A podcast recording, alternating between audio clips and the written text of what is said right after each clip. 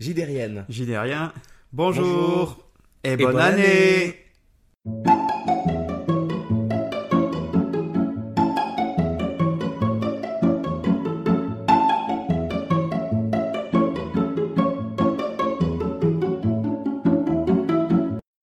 C'est quoi Starcrossed? Starcrossed est un jeu de rôle pour deux joueurs dont le sous-titre est euh, Amour interdit. On va y incarner euh, deux personnages qui s'aiment mais qui n'ont pas le droit de vivre cet amour. Exemple le plus connu, Roméo et Juliette. Et on crée comment les personnages?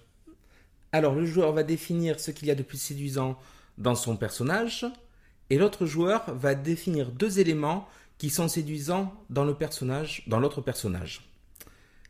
On va aussi chercher pourquoi est-ce que cet amour est interdit et pourquoi est-ce que cette règle est à respecter. Et comment vont se passer les actions? Alors en fait, on est dans un mode euh, d'une discussion entre les deux joueurs. Et la petite particularité du jeu, c'est qu'on utilise une tour de Jenga pour résoudre les actions.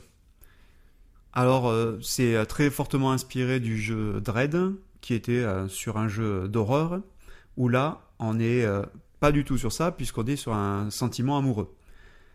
On ne tirera une brique de la tour qu'à partir du moment où on va résoudre une action qui est importante et qui va être dépendante de notre personnage. À savoir, si on est un personnage aimant, on va devoir agir de manière volontaire. Et si on est un personnage aimé, on va devoir agir de manière involontaire. À chaque fois, on devra tirer une brique et cela ne pourra être faisable qu'une fois par scène. Le jeu se jouant en 8 scènes. On va venir à la partie de Starcrossed. Donc on poursuit les podcasts et les retours d'XP sur euh, les euh, JDRA2 euh, avec pour thématique la romance, avec donc Starcrossed, on vous a présenté juste avant. Et on avait lancé sur le Facebook et le Discord de l'émission une demande d'appel de cadre pour obtenir les deux personnages que nous allions jouer. Et donc merci à tous parce que vous avez été nombreux à répondre, on a eu plein de propositions et notre cadre s'est porté sur euh, un ange et un démon. Du fait d'être dans la même thématique que Breaking the Ice, on va garder approximativement la même euh, structure euh, de podcast avec euh, nos impressions générales, euh, la création des persos, la mécanique de jeu et euh, la durée de vie du jeu. Est-ce que ça vous a Xavier Ça me va très bien. Alors on va commencer par les impressions générales. Est-ce que la partie t'a plu? Je me suis régalé. C'était complètement différent pour moi de Breaking the Ice. Le fait que l'on joue des personnages non humains permettait une liberté plus grande, mais après aussi des contraintes plus importantes. Alors moi aussi, la partie m'a énormément plu. Euh, le même avis que toi sur euh, la partie en comparaison de celle qu'on a pu faire sur Breaking the Ice. Je suis beaucoup plus satisfait par euh, la fiction que l'on a joué euh, tous les deux. On va parler forcément de la mécanique de jeu, mais euh, qui pour moi est arrivée au bon moment pour clôturer notre histoire.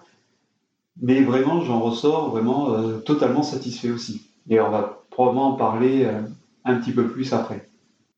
Dans quel état émotionnel tu étais avant, pendant, après la partie?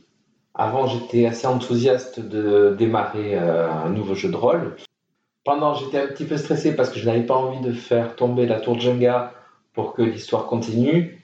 Et après la partie, j'avoue que je suis assez euh, retourné parce que ce sont des choses émotionnelles que l'on raconte, même si ce sont nos personnages que l'on fait vivre. Forcément, on y met un petit peu de soi pour les faire euh, travailler. Alors pour moi, ben, j'étais avant la partie euh, ben, très, euh, très enthousiaste aussi euh, de tester ce jeu parce que la lecture du jeu m'avait vraiment beaucoup plu et j'étais très curieux de cette mécanique avec la tour Jenga. Donc euh, ouais, très très enthousiaste et il me tardait vraiment de, de pouvoir jouer à ce jeu. Pendant la partie, ben, en fait, c'était comment dire, ben, un mélange de peur que cette tour s'effondre à un moment que je ne souhaitais pas, mais quand même, il y a plein de moments où euh, j'étais euh, complètement dans, euh, dans l'histoire en fait, et effectivement, j'étais assez porté par l'histoire, et c'était de mon point de vue, une plutôt jolie histoire, voire même plutôt une très belle histoire. Et je reconnais que j'ai été touché émotionnellement parce que je trouvais que c'était vraiment très joli ce qui pouvait arriver à ces deux personnages et cet antagonisme, on va dire. Donc euh, oui, pendant, euh, pendant j'étais vraiment, euh, vraiment pris par le jeu. Et puis bah, après, bah, après, là on est en train de débriefer à chaud, donc, donc très satisfait, très satisfait par le jeu. Alors qu'est-ce qui nous avait motivé à jouer à ce jeu? Bah, pour moi, c'était de découvrir un nouveau jeu. Alors c'est vrai que quand on s'est décidé à euh, lancer cette euh, thématique euh, JDRA2 euh, sur la thématique de la romance, on avait un, petit panel de choix de jeux. Et Starcross, moi, m'avait euh, vraiment intéressé ben, pour sa mécanique en fait. Parce que je connaissais la mécanique de la tour Jenga avec le jeu Dread, mais qui est un jeu sur l'horreur. Et je voulais voir comment est-ce que cette tour pouvait euh, interagir avec euh, ben, un jeu sur la romance, sur l'amour et ce genre de choses. Donc, euh, donc moi, c'est ça qui m'a motivé à, à le lire et, et en fait à le, à le jouer parmi tous les autres choix qu'on qu'on avait. Alors, sur les personnages, est-ce qu'on peut, et on va les présenter rapidement, ton démon, il est comment alors? Mon personnage, c'est un démon. Il a ses yeux qui sont séduisants. C'est sa particularité euh, essentielle. Il n'a pas conscience euh, de deux choses qui sont attirantes. C'est sa bestialité et sa naïveté. Il ne peut pas agir selon ses sentiments car c'est un démon. Il euh, doit respecter la volonté de son maître. Et c'est important pour lui car forcément, comme tout le monde, il a peur du diable. J'incarnais un ange avec comme euh, élément le plus séduisant chez moi euh, ma gentillesse. Les deux choses dont euh, je n'ai pas conscience que le démon trouve séduisant chez moi, c'est le fait que je sois un ange un peu borderline et mes ailes. Pour les mêmes raisons, je ne peux pas agir selon mes sentiments à cause de la loi divine. Et pourquoi c'est si important pour moi? Parce qu'en fait, euh, mon frère a été euh, banni euh, du paradis pour les mêmes raisons que moi. Est-ce que ça a été facile de créer ton personnage, Xavier? Ça a été complexe parce que je ne voulais pas qu'on parte dans des lieux communs et de trouver quand même des éléments qui pouvaient apporter de la matière au personnage. Alors c'est vrai qu'on a que cinq questions à, à répondre. Et, euh, et c'est vrai qu'en fait, euh, autant euh, qui on était, pourquoi est-ce qu'on agissait, on ne pouvait pas agir justement selon nos sentiments était assez facile puisque c'était notre cadre de jeu. Mais c'est vrai que répondre au fait qu'est-ce qu'on trouve le plus séduisant chez nous et chez l'autre, bah, c'était pas évident parce que ça pouvait très vite rentrer dans les clichés. Et quelque part, on voulait quand même aussi jouer une romance euh, pas totalement farfelue, donc on pouvait difficilement proposer des choses qui étaient euh, trop loin du canon euh, classique, on va dire. Donc c'est pas très compliqué, mais on est quand même, euh, il y a quand même une phase où on est obligé de discuter ensemble pour définir ce qu'on attend de l'histoire et, quel est euh, ouais, le thème et euh, l'orientation de la partie quand même. Donc c'est pas très compliqué à faire mais ça demande un petit peu, un petit peu de discussion en tout cas. Et comme on vous l'a dit, il y a le fait que l'autre intervienne sur la feuille de personnage de l'autre en lui imposant deux choses dont son propre personnage n'a pas conscience qu'il a de séduisant. T'en as pensé quoi de cette intervention euh, de l'autre sur ta feuille et, euh, de t'apporter des éléments euh, disant euh, que son autre personnage qui pourrait trouver ça séduisant chez toi? C'est quelque chose de très bien parce que ça permet de mettre un challenge supplémentaire ou un élément d'interaction supplémentaire auquel on n'a pas pensé. Et ça permet d'avoir des éléments en plus pour euh, pouvoir ben, améliorer le jeu. Alors c'est vrai que comme d'habitude, euh, c'est une mécanique qui est assez, euh, assez répandue d'avoir l'intervention de l'autre sur sa feuille Et à chaque fois, ben, ça nous invite à quoi? Ça nous, sert surtout à savoir ce que l'autre attend de nous euh, en termes de mise en jeu, en termes de mise en scène euh, ou d'enjeu à mettre. Ça permet de mettre en scène notamment le fait euh, ben, d'avoir mes ailes et surtout de montrer un ange qui était un peu borderline, chose que je n'avais pas envisagée au départ. Donc c'est vrai que ça peut imposer certaines choses qu'on n'imagine pas au départ mais c'est toujours hyper créatif et ça permet vraiment de broder et euh, d'apporter quelque chose d'original euh, à son personnage en fait. Et forcément, euh, je trouve ça super intéressant d'avoir cette intervention et surtout qu'elle fait suite à la discussion qu'on a pu avoir au préalable sur la fiction que l'on veut jouer, ce genre de choses. Donc il y a assez peu de surprises, entre guillemets. Ça peut arriver, mais là dans le cas, c'était assez intéressant parce que on a quand même pas mal, discuté en fait. Et donc, euh, donc ça enrichit le personnage toujours. Et surtout, c'est euh, bah, une manière euh, d'inviter l'autre à utiliser ces éléments. Quoi. Donc c'est toujours, toujours cool. Quoi. Parce qu'on reste dans une discussion et dans une, interaction dès la création du perso. Et est-ce que justement ces deux éléments, ça t'a servi beaucoup, pas du tout au final? C'était cosmétique? Ça a un petit peu servi. Ça permettait aussi d'avoir des idées quand, euh, pour ma part, le, démon devait toucher euh, involontairement. La bestialité a aidé. Alors c'est vrai que euh, mécaniquement, ça n'a pas, ça pas d'intérêt, mis à part le fait effectivement de reprendre des éléments que l'autre a envie de faire. Donc si on est, si on est raccord avec ça, il n'y a pas de souci. Mais mécaniquement, c'est pas récompensé. Mais en fait, c'est pas le plus important puisque ce sont des éléments qu'on va pouvoir euh, remettre dans la fiction. Je reconnais que moi, j'ai usé et abusé des ailes, mais, mais quelque part, j'ai bien aimé l'évolution de ces ailes qui, effectivement, était quelque chose de très séduisant chez, chez l'ange aux yeux du démon, avec les belles ailes blanches, et genre de choses. Et au fur et à mesure de la fiction, euh, ces ailes ont été euh, mises à mal, on va dire. Et ça, c'est quelque chose que j'aurais pas envisagé au départ si, euh, bah, Xavier n'avait pas mis sur ma feuille que euh, mes ailes étaient quelque chose de séduisant euh, à ses yeux, en tout cas aux yeux de son démon. Et donc, mais donc ça m'a vachement servi, parce que ça a été un peu mon fil conducteur à un moment donné, avec un petit déclic, en me disant que ça pouvait être une marque visible en fait de, dire, de son humanité ou de son trouble vis-à-vis -vis de ce démon. Et donc, euh, et donc oui, je trouve ça super intéressant parce que ça, moi, ça, en ça m'a vachement servi euh, sur, euh, bah, sur l'histoire et sur l'évolution de mon personnage en fait. Si on passe à la mécanique de jeu, encore une fois, on se retrouve dans un jeu où on n'a pas d'univers décrit. Est-ce que toi, ça t'a posé un souci?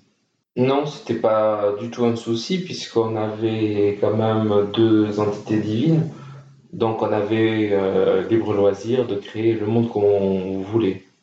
Alors c'est vrai que pour nous c'était un peu particulier parce qu'en jouant ce genre de choses c'était un peu un peu effectivement pour inventer ce qu'on avait envie.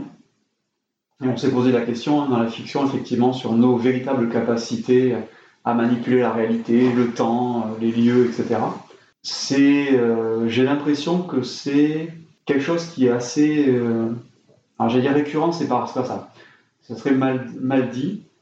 Ce que j'allais dire, ça va être un élément un peu récurrent du fait de vouloir se concentrer sur les relations euh, des personnages, de faire fi de l'univers et de partir ensemble sur un univers.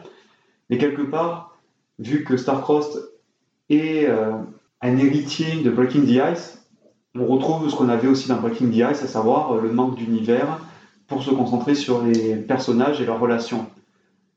Donc c'est vrai que ça permet, bah, comme pour Breaking the Ice, de se mettre d'accord directement sur le cadre ensemble, de ne pas avoir à se poser des questions sur est-ce que c'est possible ou pas à faire, et euh, de se concentrer uniquement sur nos personnages. Donc euh, c'est vrai que c'est pas euh, c'est pas problématique en fait. Donc c'est pas le but du jeu en fait, de savoir la cohérence de l'univers et, ce genre de choses. Par contre, il y a deux choses hyper importantes dans le jeu. Au départ, il y a le fait de se voir attribuer un rôle à savoir euh, l'aimant et euh, l'aimer, on va dire. Et ces rôles sont hyper euh, impliquants, on va dire, dans la, façon de jouer la scène et les scènes. Est-ce que toi, ça t'a posé un souci? Qu'est-ce que tu as vu à l'intérieur, le fait de ces deux rôles? Moi, j'avoue que je te rappelle que c'est moi quand même qui ai choisi à la base, presque imposé, le, le, choix de l'aimant et de l'aimer. Et j'avoue que l'aimer, malgré l'action involontaire, était quelque chose de plus facile que l'aimant qui avait une action volontaire, mais par contre qui devait faire plus vivre le, la scène. C'est marrant parce que moi j'ai vu complètement l'inverse. J'ai trouvé ça hyper facile d'être euh, d'être euh, l'aimant avec justement le fait de pas être super subtil en faisant des gestes ou en avouant des choses euh, volontairement à chaque scène. Là où je me disais mais comment faire pour faire des choses subtiles et, et j'ai dû me torturer l'esprit pour arriver à faire mes deux petites coches en subtilité. Et, je me suis dit, mais comment est-ce que je pourrais faire euh, en étant euh, l'aimé, en ayant à chaque scène la possibilité de pouvoir être subtil? Donc c'est marrant que toi tu l'aies vécu complètement autrement, parce que pour moi c'était, un rôle hyper facile d'être l'aimant, et je me disais, mais je pourrais, enfin, ça serait hyper compliqué pour moi d'être l'aimé, quoi. Donc c'est marrant ça, d'avoir euh, ces deux visions différentes. C'est ça. Après, moi je m'interroge sur pourquoi il y a ces deux rôles, parce que parce qu'en fait, ça me donne l'impression que, euh, que l'autrice, en fait, elle, elle catégorise, en fait, là, dans la relation amoureuse, en fait, qu'il y en ait un qui est plus entreprenant que l'autre, en fait. Ou qui est plus subtil que l'autre, en fait. Ou alors peut-être pour éviter qu'il y ait deux aimants, par exemple, qui serait automatiquement une relation avec euh, forte, mais euh, on va dire houleuse que là, en ayant ces deux principes qui s'opposent, mais qui ont des complémentarités, puisqu'on va avoir l'aimant qui va faire des choses volontaires, mais qui aura une partie involontaire aussi dans, ses actions ou dans ce qu'il révèle, et de l'autre côté l'aimé qui va avoir un côté involontaire, mais qui aura quand même des actions volontaires à révéler ou à agir. Alors c'est vrai que les deux personnages, ils sont, ils sont en miroir en fait. Donc ils sont ultra complémentaires. C'est vrai qu'ils vont, on va dire qu'ils vont s'imbriquer euh, parfaitement parce qu'ils forment un tout. En fait, quand on regarde le nombre d'étoiles, en fait, on arrive au même nombre euh, au final. Mais c'est vrai que je me suis interrogé sur euh, qu'est-ce que l'autrice a envie de nous dire. Quoi. C'est, ça, ça m'a entendu un peu perturbé parce que j'avais l'impression que dans sa vision, c'était il y avait toujours dans une relation amoureuse quelqu'un qui va être plus entreprenant que l'autre. Alors effectivement, si tous les deux on est dans la subtilité et le non-dit, ça va être long avant de se décanter. Et effectivement, si on est tous les deux dans euh, le côté volontaire, euh, oui, ça va être euh, ultra torride et ça risque d'être une allumette qui va vite s'éteindre. Probablement que ça permet effectivement un équilibre. Et je sais pas, je sais pas à quel point ça serait pas intéressant quand même d'avoir les deux possibilités, tu vois, en équilibre. D'avoir moins de, euh, par exemple, moins d'actions euh, intentionnelles pour euh, l'aimant et plus d'actions involontaires, d'avoir des personnages qui soient plus équilibrés. Est-ce que c'est plus intéressant ou pas? Je ne sais pas. Je ne sais pas du tout.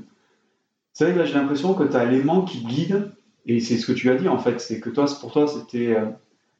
il y avait l'aimant qui était plus actif dans le sens où il prenait plus les choses en main, et euh, l'aimé qui répondait en fait à ses, euh, à ses avances ou bien à ses actions. Et ça m'a un peu fait penser un peu à une, à une danse entre les deux en fait, avec un qui guide un peu. Alors je suis absolument un piètre danseur, donc euh, ce que je vais dire c'est complètement théorique et farfelu, mais dans ce que je peux voir dans certaines danses, je pense par exemple au tango, où il y a bien un qui va mener la danse et l'autre qui va lui répondre en fait, et que c'est toujours un dialogue, une discussion entre les deux, quoi. Et, que quand il y en a un qui l'amène dans un sens, l'autre peut répondre dans l'autre. Enfin, je l'ai vu à un moment donné comme étant euh, au-delà d'une discussion, mais euh, ouais, une danse ou quelque chose qui soit, euh, qui soit un peu de, cette, de cet ordre, en fait. Peut-être que c'est complètement farfelu ce que je dis, hein, mais, mais j'avais vraiment l'impression qu'il y en avait un qui guidait la narration d'un côté et l'autre qui finalement se laissait porter tout en ayant du répondant aussi comme un yin et un yang avec chacun une partie involontaire ou volontaire qui permet cet équilibre. Un qui est solaire et l'autre qui est plus lunaire. Ouais, c'est ça. C'est vrai que c'était. Il y, y, avait ça, effectivement. Et bien sûr, dans la mécanique de jeu, bah, on ne peut pas oublier la tour de Jenga, qui est quand même l'élément central, et physiquement parlant dans notre cas, et dans le jeu. Tu en as pensé quoi justement de cette mécanique? C'était bien parce que le jeu précédent était avec des dés. Et là, il y avait quelque chose de hasard en temps réel, puisque quand on parlait à l'autre, on touchait la tour, donc on pouvait la faire tomber. Et chaque action impliquait à tout moment que la tour tombe. C'était pas au final qu'on décide d'arrêter euh, le jeu. Là, c'était la tour quelque part et le hasard qui décidait. Alors c'est vrai que là, on va être dépendant de la tour Jenga. Alors, j'avais jamais joué à Jenga avant. Euh, je peux vous assurer que, euh, bah, en fait, c'est pas si dur que ça. On a quand même pu jouer 6 euh, scènes sur les 8, ce qui n'est pas anecdotique. Donc finalement, moi j'avais qu'une peur, c'est que ça s'arrête au bout de deux scènes. Parce qu'en plus, la tour ne commence pas directement stable, puisqu'on va enlever 6 briques. Et là, je me suis dit, oh mon Dieu, on, vient de se couper de deux ou trois scènes au moins. La partie va durer peu de temps. Et puis en fait, non, pas du tout. Donc, euh, donc c'est vrai que cette crainte d'avoir une fiction qui est très très courte, en fait, euh, elle n'y est, pas. Après, est-ce que la tour Jenga représente bien euh, le sentiment amoureux et est-ce que euh, cet équilibre qu'il y a entre euh, le fait euh, entre le cœur et sa raison, puisqu'en gros c'est un peu la thématique du jeu, est-ce que c'est bien représenté par cette tour? Je ne sais pas. Moi je vois plus ça comme un, élément de hasard pour un moment ou un autre que la partie s'arrête. Je suis pas sûr qu'elle euh, vraiment représente euh, l'équilibre amoureux de nos personnages. Bah, en fait, ce qui est. Euh, il y, a, y, a, y, a, un truc un peu paradoxal dans le jeu, je trouve. C'est que si la tour ne tombe pas, on ne révèle pas nos sentiments et on se sépare, je dire, bons amis, ou en tout cas on continue notre vie comme ça et on n'aura pas exposé à nos grands jours nos sentiments. Ok, un peu à euh, In the Mood for Love. Donc, euh, on avait une euh, relation amoureuse, on ne s'est pas avoué, on s'est séparés. C'est très bien, c'est très beau, mais pour y arriver, il faut que la tour ne s'effondre pas. Ce qui doit forcément arriver, mais le jeu quand même présuppose fortement que la tour va s'effondrer quand même, et donc que l'on va succomber à notre cœur et à nos sentiments. Donc quelque part, j'ai envie de dire, l'autrice fait déjà un choix dans euh, sa thématique qui est euh, on a une relation interdite, on ne doit pas succomber, mais notre mécanique va faire que de toute va succomber. Ou en tout cas que notre, le pourcentage de chances que l'on succombe est quand même très fort en fait. Donc c'est vrai que je trouve que même si, comme tu dis, il y a du hasard en fait, et le hasard se porte vraiment sur à quel moment dans la scène la tour va, tomber et à quel moment on va succomber. Mais je trouve ça un peu dommage que finalement, euh, bah, quelque part, l'autrice nous oriente vraiment sur euh, qu'est-ce qui va arriver à nos personnages en fait. Alors peut-être qu'il y a énormément de parties qui se finissent par le fait que la tour Jenga ne, tombe pas. Euh, moi, franchement, j'en doute. Je pense que franchement, il y a énormément de parties qui doivent se terminer par une tour qui s'effondre. Et donc, ça veut dire que le système qu'elle a choisi et de faire en sorte que nos personnages, bah oui, euh, succombent à leurs sentiments en fait. Donc moi je trouve, ça un peu dommage en fait, parce qu'en fait euh, on n'est pas là pour explorer vraiment euh, le sentiment ou, plutôt le, le déchirement qu'il existe entre la raison et le cœur en fait. Parce que l'autrice a déjà choisi que c'est le cœur qui va l'emporter. Après, le fait de, faire tomber la tour, c'est forcément quand on va sortir une brique. On ne sort pas des briques n'importe quand, parce qu'on le sort quand notre personnage fait une action volontaire ou involontaire en fonction de l'aimer l'aimant. Et donc, effectivement, une des possibilités de jouer pourrait être de limiter le nombre de fois où tu tires des briques pour éviter que la tour s'effondre. Et du fait de ne pas avoir révélé grand-chose, qu'effectivement tu n'as rien à vivre, ça ne choque pas en fait. Mais plus tu tires de briques, plus tu as de chances que la tour s'écroule, et plus en fait tu en as révélé, en tout cas tu as révélé à l'autre tes sentiments. Donc euh, je trouve que ça reste dans cette optique de se dire, plus j'en révèle sur mes sentiments, plus je me mets en danger entre guillemets, et surtout, ben, plus en fait je comprends que euh, mon cœur prend le dessus, tu vois. Et c'est vrai que quelque part il y a ça qui me gêne entre guillemets, non pas que je dise pas, euh, après c'est la vision peut-être de l'autrice de dire qu'une vision romantique de euh, la relation impossible, c'est de succomber à, ses sentiments, mais quelque part, je sais pas, une Mood for Love, c'est quand même plutôt très beau film, et pourtant ils succombent pas à leurs sentiments. Après, c'est hyper frustrant de se dire qu'ils n'ont pas succombé, mais quelque part, c'est aussi une vision de la chose, quoi. Et là, le jeu nous le permet, mais hyper difficilement, quoi, ou à certaines conditions. Alors, la dernière fois dans Breaking the Ice, on a souvent vu que les résultats des dés ne reflétaient pas toujours, voire presque jamais pour nous, l'issue de la scène ou la scène comme elle s'était déroulée en fait. Ici, il n'y a pas de question de se déroule de la manière dont on veut ou pas, mais l'écroulement de la tour, est-ce qu'elle a eu lieu à un moment euh, approprié? Est-ce que on s'est dit euh, ah mince, euh, c'est déjà fini Et est-ce qu'il y a eu ce sentiment de frustration, genre de ne pas maîtriser euh, la fin de notre histoire? Pour ma part, c'était bien qu'elle s'écroule parce qu'à un moment ou à un autre, il faut que l'histoire se termine, même si on a toujours envie de poursuivre ce qu'on raconte. Ça n'a pas été du tout frustrant. Elle est à un moment dans l'histoire ça a euh, la fin de l'histoire, mais il n'y a pas eu, de, pour ma part, de frustration. D'accord, pas comme dans Breaking the Ice où quand je t'ai dit euh, c'est bon, c'est le troisième rendez-vous, c'est fini. Oui, c'était, on avait, là par contre j'avais envie que ça continue. Euh. Là on a eu quand même beaucoup plus de possibilités de travailler les scènes et d'échanger, d'explorer vraiment le, bah, chaque scène. Ouais, pour moi c'était un peu pareil faut savoir que non, j'étais pas déçu, mais vraiment pas déçu du moment où la tour s'est écroulée, parce que je reconnais qu'au fond de moi, euh, je n'espérais que ça. Je trouvais que le moment qu'on était en train de vivre était suffisamment beau pour que l'un des deux craque. Et, voilà. Et je reconnais que moi, il est arrivé au bon moment, alors c'est tombé involontairement. Il y a n'y a pas de règle en fait sur ça, mais je sais que l'autrice euh, l'accepte parfaitement, à savoir que tu peux à tout moment faire s'écrouler la tour volontairement. Je reconnais qu'à un moment donné, j'ai eu un peu envie de faire exprès de la faire tomber. Mais je voulais quand même explorer encore un petit peu, je voulais encore gratouiller un petit peu pour voir jusqu'où ils allaient aller. Et moi, je reconnais que je suis aux anges sur le moment où elle est tombée parce que à d'autres moments, je voulais absolument pas qu'elle tombe parce que je voulais que ça continue. Autant là, je me suis dit, il faut que ça s'arrête. En fait, euh, mais je voulais pas, euh, entre... c'est pas tricher parce que, comme je dis, il n'y a pas de règle qui l'interdit.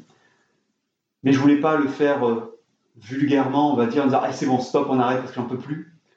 Donc j'ai vraiment attendu qu'elle elle, s'écroule suite au fait de tirer une brique. Mais moi, j'étais vraiment aux anges quand, quand j'ai vu cette tour s'écrouler à ce moment-là. J'ai dit, c'est bon, c'était le moment où il fallait qu'elle tombe vraiment. Donc, moi, ça m'a pas, ça m'a vraiment pas frustré parce que j'étais vraiment content. Ça tombe bien pour un ange de chanter Alléluia quand ça se termine. C'est clair. Alors par contre, le jeu s'arrête pas là. Parce qu'une fois qu'on a fait écrouler la tour, ben, il faut encore qu'on définisse ce que ce couple va devenir.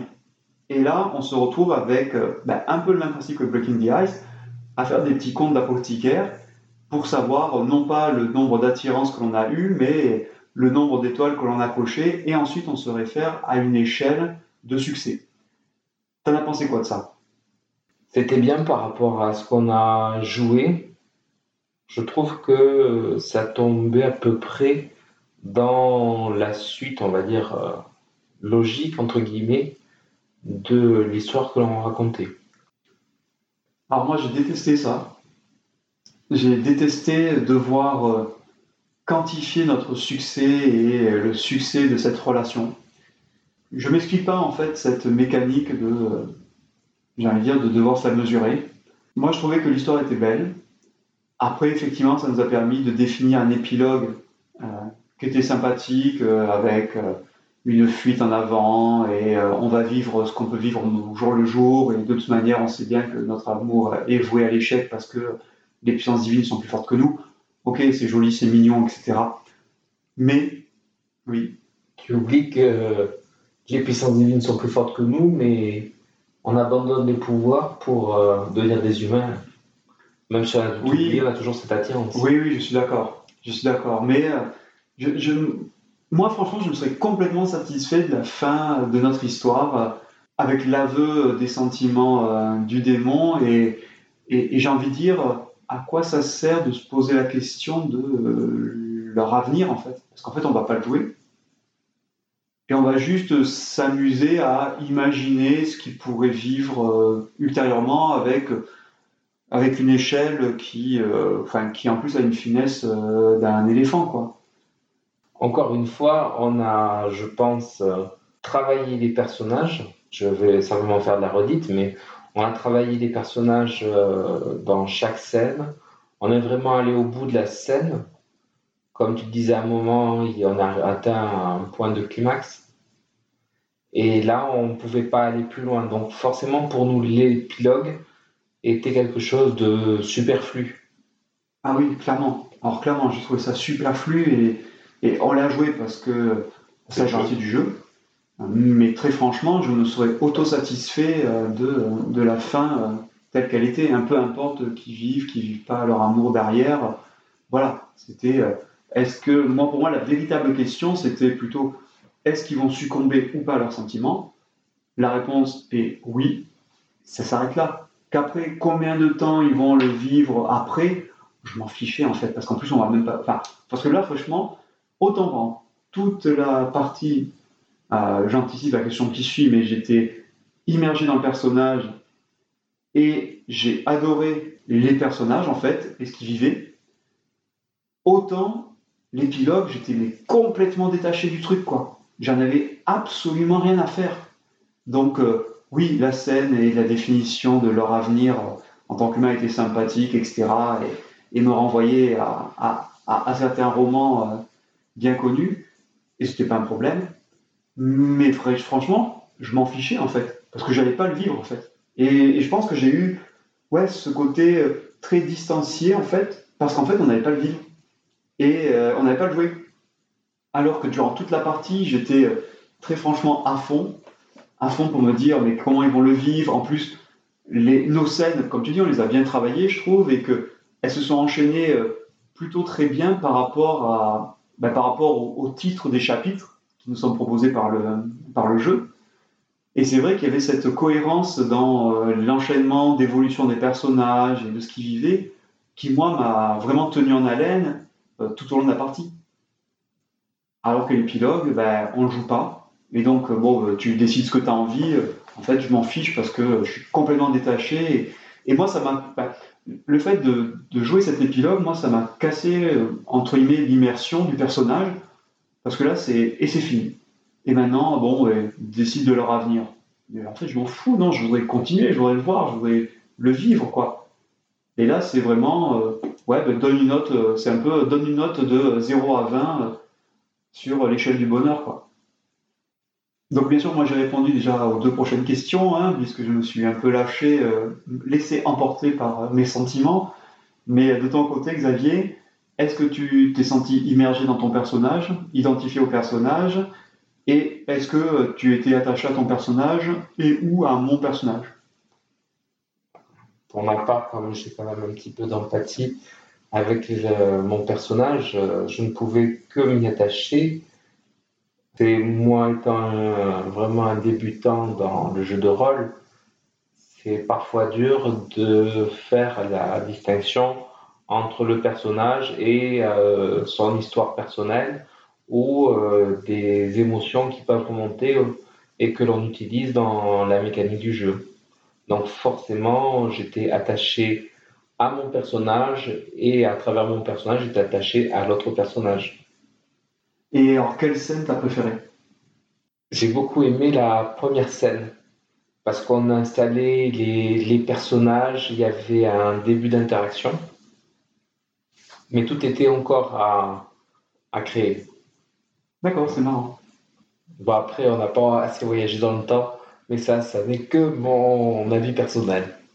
En ce qui me concerne, la scène que j'ai préférée, en fait, il y en a deux. Il y a deux moments que j'ai préférés. Il y a euh, quand l'ange va euh, la première fois aux enfers. Je reconnais que ça, j'ai beaucoup aimé cette scène où l'ange montre sa sensibilité et pleure dans les bras du démon. J'ai vraiment aimé cette scène. Et, j'ai beaucoup aimé aussi la scène où euh, il offre sa lance pour que le démon le tue en fait. J'ai vraiment beaucoup aimé cette scène avec ce choix difficile à faire et où, euh, entre guillemets, il se sacrifie pour, euh, bah, par amour pour, euh, le démon. Et, je reconnais que j'ai vraiment aimé cette scène. Voilà. Après, j'ai bien aimé toutes les autres, mais ces deux-là étaient vraiment, j'ai trouvé, euh, enfin, moi je les ai ressentis vraiment euh, très intenses de ce point de vue-là, et c'est celle que je retiendrai en tout cas de notre partie, quoi. Alors, comme tu n'arrêtes pas de dire que tu es un jeune joueur, est-ce que le jeu s'adresse à des débutants ou pas? Je vais dire oui non. Moi, j'ai la chance de pouvoir jouer avec toi, qui est quand même quelqu'un d'expérimenté là-dedans. Et tu connais des mécaniques pour éviter de faire du, du lieu commun et pour aussi relancer euh, l'histoire. Tu as vu nombre de fois où j'ai un peu calé, euh, j'ai des idées farfelues, mais euh, voilà, il faut quand même quelqu'un qui aide à maintenir un sujet et à le faire progresser et à savoir si on continue une scène ou si euh, on l'arrête. Alors, j'ai l'impression quand même qu'effectivement, il s'adresse, il s'adresse, il pas les, débutants de, de jouer, parce qu'il n'y a pas de, il dés spéciaux bizarres, il y a peu de mécanique. C'est bien, je pense, d'avoir quelqu'un qui peut réussir à euh, qualifier euh, quand c'est volontaire, involontaire, surtout l'involontaire, parce que le volontaire, on est d'accord que c'est facile, mais l'involontaire est un peu plus difficile à des fois cerner. Mais le jeu, euh, enfin, à mon avis, se prête très bien à avoir au moins un des deux joueurs qui est, qui est débutant. Parce que on tire pas des briques n'importe quand, on est là dans le dialogue. Très franchement, je pense que n'importe quel débutant pourra très vite comprendre, surtout qu'en plus le cadre n'est pas imposé, donc on peut se mettre d'accord. Moi, ce jeu, euh, je pense qu'effectivement, il, peut largement s'adresser à des débutants. Et est-ce que tu aurais envie d'y rejouer? Alors oui, j'aurais envie d'y rejouer forcément avec d'autres personnages pour voir un petit peu l'interaction qu'il peut y avoir. Parce qu'il y avait pas mal de choix quand même euh, sur euh, ce qu'on nous a proposé sur le Discord ou sur le, le Facebook. Alors moi aussi, franchement, j'y rejouerais bien. Euh, à choisir, je rejouerai celui-là plus que Breaking the Ice. Je confirme. Euh, il est plus rapide à mettre en œuvre, euh, il m'a fait sentir beaucoup plus de choses. Donc, donc oui, je vais y rejouer. Et donc on a plutôt effectivement défloré la réponse suivante, puisque est-ce que tu as préféré jouer à Breaking the ou à Starcrossed Forcément, de ce qu'on vient de dire, je ne peux que confirmer que j'ai préféré jouer à ce jeu-ci par rapport au précédent. Du fait qu'on ait pu plus travailler les scènes, qu'on a eu beaucoup plus d'échanges, c'était assez différent de l'autre où, comme tu as dit, j'étais un peu sur ma faim et un peu frustré que ça se finisse déjà. Ouais, donc comme j'ai dit, hein, euh, Starcrossed euh, a, ma préférence par rapport à Breaking the Ice. Après, euh, c'est vrai que il y a plusieurs choses qui font que je préfère Starcrossed. D'abord, c'est, bah, comme je disais, c'est un héritier en fait de Breaking the Ice, donc c'est-à-dire que Starcrossed, il va chercher des mécaniques dans différents jeux, j'allais dire historiques, pour les mettre ensemble afin de produire un nouveau jeu. Donc, il apprend des erreurs de chacun même si je considère que l'épilogue est encore une erreur qui devrait être gommée. Mais il va récupérer des mécaniques à droite à gauche des jeux euh, qui ont marqué la scène, notamment indépendante, pour en créer un nouveau. Donc forcément, j'ai envie de dire, euh, l'héritier euh, dépasse le maître. Mais aussi, c'est aussi une question d'approche différente, parce que dans Breaking the Ice, on est quand même dans une, dans une approche en fait où de base on avait dit que la relation amoureuse en fait était compliquée, parce qu'il fallait réussir des jets de dés avec un fort potentiel d'échec. Et euh, en plus que pour obtenir des relances de dés, on était quand même dans un mode de euh, séduction de l'autre en face pour lui dire mais regarde, regarde ce que j'ai fait, c'est bien, c'est beau, euh, donne-moi des dés en plus pour que j'y aille quoi. Et donc il y avait euh, ce double jeu de séduction aussi et, qui n'existe pas ici dans Sarkost, où là on a des scènes qui sont cadrées avec des actions prévues sur lesquelles on va avoir bah, le fait de bouger une brique ou pas, même si je serais quand même curieux de tester un une version avec un, avec un équilibre plus fort entre les actions volontaires et involontaires. Je ne sais pas si ça apporterait grand-chose, mais euh, je serais curieux de voir si est-ce que ça neutralise justement la relation et que ça avance pas, parce qu'il faut un leader. Je sais pas. Moi, je serais curieux de voir ça en tout cas. Mais oui, moi, ma préférence va clairement à Starcross, ça c'est clair. Et pour finir, la question rituelle du podcast, c'est quoi ton dernier mot? Et bien, le dernier mot, c'est bonne année à tous. Ben oui, pour moi aussi. Alors, mon dernier mot, ça sera aussi bonne année à tous. On espère que ça vous aura plu. N'hésitez pas à nous faire des suggestions, des commentaires, euh, suggestions de jeux que vous voudriez voir, euh, que ce soit à deux ou pas. Euh, et puis, ben, bonne année à tous, bonne santé, et, puis à très bientôt. et puis, comme on dit d'habitude, soyez heureux. En Ciao tout le monde. Bye. Bonne année.